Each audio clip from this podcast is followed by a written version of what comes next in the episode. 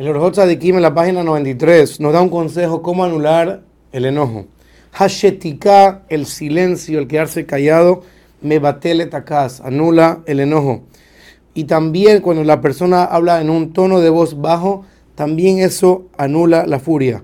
Por lo tanto, nos aconseja el Orjot Tzadikim que cuando una persona ve que se está empezando a enojar, o que se quede callado, o que hable con calma. Y que no levante su voz con su furia, porque cuando la persona levanta la voz, en ese momento despierta, es como tirarle leña al fuego, causando que se explote más la furia. Mientras que cuando la persona habla con calma y tranquilidad y en silencio, eso apaga el fuego del enojo. También nos aconseja los de Kim que no veas a una persona en el momento que estás bravo con él. No lo mires a la cara, sino al contrario, háblale sin verle a la cara y de esa manera vas a lograr sacar el enojo de tu corazón. Y cuando una persona quiere saber si verdaderamente tiene un segel gamur, significa que tiene un, un segel, una inteligencia completa, es justamente la persona que sabe controlarse de no enojarse. Y aquí el Orota de aquí nos da un poquito de musar diciéndonos que el enojo es una inclinación muy similar o muy cercana al orgullo. Porque la persona que se enoja no se salva a sí mismo del orgullo, ya sabemos lo malo que es ser orgulloso y la persona tiene que hacer lo posible para, lo posible para alejarse del enojo, incluso si es algo que normalmente uno entiende que se debe poner bravo por eso, hacer lo posible para alejarse de eso. Y asimismo la persona tiene que hacer que cuando está por ponerse bravo, tratar de que le resbale las cosas, que no sientas del todo. Incluso si te pegaron o te insultaron, que no te importe del todo. Porque porque si eres una persona que por tendencia te pone muy bravo fácil, entonces si tratas de ponerte un poco bravo, no vas a poder aguantar y vas a explotar. Mientras que si lo ignoras totalmente, como si no pasó absolutamente nada, eso te dará la, la herramienta para verdaderamente controlar tu enojo y, y calmarte de que no actúes con furia del todo.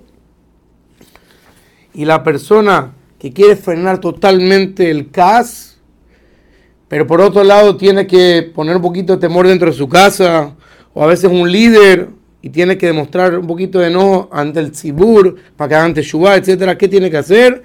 Dice los de Kim que tiene que demostrar en su cara, en su cara como si estaría bravo para reprocharlos, pero en su mente tiene que estar tranquilo, como si una persona que está fakeando, haciendo un fake, un show de que está bravo, solamente para que las personas piensen que está bravo y cogen su mensaje con más, más seriedad, pero en realidad que no se enoje el todo.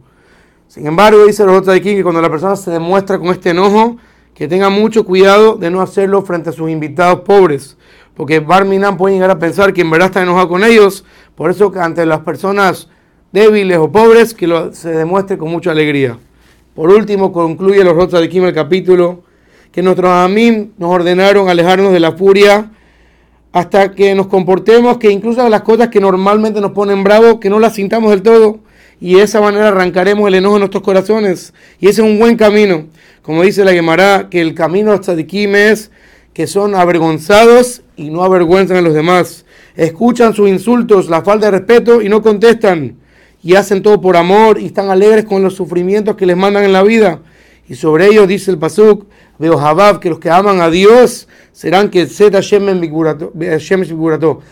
como la salida del sol que sale con todo su resplandor, porque así como el sol escuchó a la luna que está reclamando delante de, Dios, porque hay dos reyes con la misma corona y el sol se quedó callado, al final achicaron a la luna y el sol se quedó con todo su resplandor.